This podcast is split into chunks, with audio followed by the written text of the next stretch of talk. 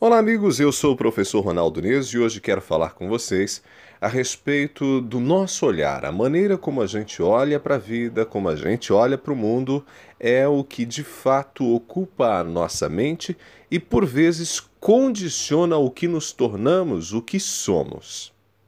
O que a gente olha é o que ocupa a nossa mente. É fato que todos temos problemas. Chega a ser clichê repetir isso, mas a verdade é que a gente pode ver apenas as dificuldades ou a gente pode observar além e celebrar as conquistas. O rei Davi, num de seus salmos, pediu para que não se ocupasse apenas dos problemas. Na verdade, ele pediu para não esquecer de nenhuma das coisas boas que já tinham acontecido com ele. E eu acho esse pensamento fantástico, porque mostra em qual direção nós devemos olhar. Nós podemos voltar os nossos olhos para as nossas feridas e nos lamentar a existência dela, delas, ou podemos olhar para elas e nos alegrar por superarmos os problemas que já nos fizeram sangrar.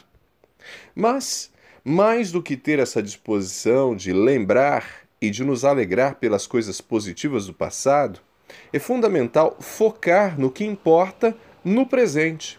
Às vezes nos entristecemos por uma crítica maldosa, uma crítica recebida, e deixamos de reparar nas pessoas que gostam de nós, nos elogios recebidos, nos sorrisos conquistados. É como um atleta que, após ser aplaudido de pé por 30 mil torcedores no estádio, fica ofendido por meia dúzia que o chamou de idiota ou que o xingou durante a partida. Eu entendo que frequentemente uma única coisa ruim que acontece no dia é capaz de estragar todas as outras coisas boas que acontecem. Mas, dia após dia, nós precisamos aprender. Sim, nós precisamos aprender, treinar a mente, nós precisamos aprender a focar no que existe de positivo. Hoje tem inclusive uma regrinha descoberto durante um estudo que eu acho extremamente válida para todos nós. Pesquisadores descobriram que quando a gente chega em casa ao final do dia e antes de deitar, pegamos um papel e anotamos as três coisas boas recebidas, acontecidas ao longo do dia, isso vai fazer com que a gente, aos poucos, reprograme a mente e passe a observar mais as coisas positivas.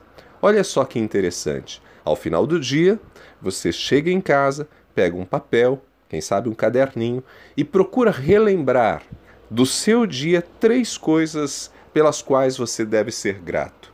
Fantástico isso. Experimente. Uma mente ocupada por bons pensamentos nos deixa de bom humor, nos deixa mais leves, nos deixa prontos para novas conquistas, novas ideias e para fazer a diferença na vida de outras pessoas.